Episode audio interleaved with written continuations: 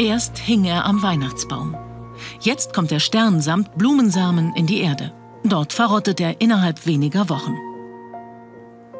Wie dieser Haken. Denn beide sind aus einem kompostierbaren Biokunststoff. Entwickelt wurden Stern und Haken von Beat Karra und seinem Team. Vor acht Jahren begann sich der Industriedesigner für Biokunststoffe zu interessieren.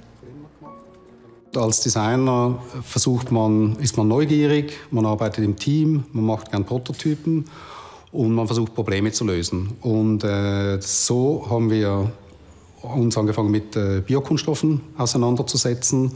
Und zuerst haben wir das Material designt, dann haben wir die Firma hier designt und jetzt äh, designen wir noch die ganze Industrie. Biobasierte Kunststoffe werden meist aus Stärke, Zucker oder Zellulose hergestellt. Woher diese Rohstoffe kommen, ist entscheidend. Zellulose wird aus Holz oder Baumwollabfällen gewonnen. Stärke oft aus Mais oder Kartoffeln und Zucker meist aus Zuckerrohr. Doch damit stehen Biokunststoffe aus diesen Rohstoffen schnell in Konkurrenz zur Lebensmittelproduktion. Kunststoffe aus Nahrungspflanzen. Das wollte man in der Schweiz nicht. Hier wird auf pflanzliche Reststoffe gesetzt. Sie fallen bei der Verarbeitung in großen Mengen an. Das ist ein anderer Ansatz. Wir äh, nutzen ausschließlich äh, Nebenströme und Abfallprodukte aus der äh, Landwirtschaft. Also das heißt am Beispiel eines Maiskolbens, der Mais wird gepflanzt, das Mais wird äh, genutzt und der Maiskolben, der übrig bleibt, das ist dann unser äh, Rohstoff. So werden aus Abfällen wie Papierresten, Nussschalen, Maisspindeln oder Haferspelzen wertvolle Rohstoffe. Für die Entwicklung eines neuen Kunststoffs ist Francesca Tancini zuständig.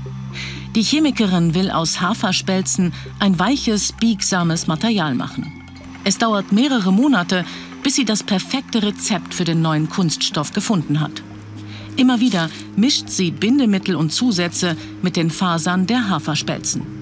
Hat sie die richtige Mischung gefunden, wird daraus ein neues Granulat. Aus den verschiedenen Granulaten können unterschiedlichste Bioplastikprodukte hergestellt werden. Da alle Zutaten aus organischen und mineralischen Stoffen bestehen, ist der Kunststoff ungiftig und kann auf den heimischen Kompost. Auch in Wasser löst er sich innerhalb von zwölf Wochen auf. Es ist wie bei jedem Material, jeder Vorteil bringt auch einen Nachteil mit sich. Biologisch abbaubar oder hauskompostierbar, muss ich sagen, ähm, bedeutet auch, dass es eine eingeschränkte Wasserfestigkeit hat. Also unser Material verhält sich ungefähr so wie Massivholz. Kompostierbar. Das steht mittlerweile auf vielen Produkten wie Biomülltüten oder Kaffeekapseln. Ob sie aus Nahrungspflanzen, Reststoffen oder biologisch abbaubaren Erdölpolymeren hergestellt wurden, steht meist nicht drauf. Aber das Logo bedeutet, die Kunststoffe sind nur industriell kompostierbar.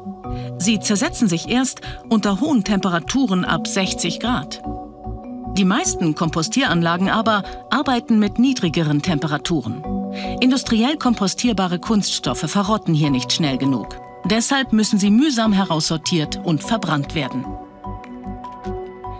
Biomülltüten gehören deshalb nicht in die Biotonne. Eine Ausnahme, das Home OK bedeutet, diese Tüte kann zumindest auf den heimischen Kompost. Dort zersetzt sie sich rückstandslos. Ein anderer Ansatz, recyceln statt kompostieren. Besonders vielversprechend, statt zur PET-Flasche aus Erdöl könnten wir künftig zur PEF-Flasche aus Zuckerpolymeren greifen. Der biobasierte Kunststoff ist sogar besser als PET, weil er gasdichter ist. Deshalb verderben Säfte nicht so schnell und Kohlensäure bleibt länger stabil. Noch wird PEF hauptsächlich aus Zucker hergestellt, wozu Ackerflächen gebraucht werden. Doch Forscher suchen nach Alternativen. Für PEF kann zum Beispiel auch der Mehrfachzucker Inulin aus der Chicorée-Wurzel genutzt werden. Ein pflanzlicher Reststoff. Kompostierbar ist PEF nicht. Es würde Jahre dauern, bis es sich zersetzt hätte. Aber, und das ist ein entscheidender Vorteil, es kann recycelt und damit immer wieder aufs Neue genutzt werden. In Zürich entwirft Beat Karrer gerade kompostierbares Besteck. Biobasierte Kunststoffe werden sich durchsetzen, davon ist er überzeugt. Aber aktuell ist ein Einwegbesteck aus erdölbasierten Polymeren noch deutlich günstiger. Werden auch Faktoren wie Nachhaltigkeit oder CO2-Einsparung berechnet, dann sieht es ganz anders aus. Eine Berechnung nach Angaben des Schweizer Bundesamtes für Umwelt. Wenn man 10 Prozent des in der Schweiz jährlich genutzten Kunststoffes durch unser Material substituieren würde, dann spart man so viel CO2 ein, wie wenn man mit einem Mittelklasswagen 27.000 Mal um die Erde fahren würde. In Zürich entwickeln Beat Karrer und sein Team Rezepturen und Maschinen für die Herstellung von Biokunststoffen. Wie für diese Sockenhänger, die mittlerweile in Millionenstückzahl produziert werden. Sie bestehen aus Zellulose, aus den Holzabfällen eines Sägewerks. Ihr Know-how stellen sie Unternehmen zur Verfügung, die ihre Reststoffe weiterverwerten wollen. Um ihren Abfall nicht nur sinnvoll, sondern auch gewinnbringend zu nutzen.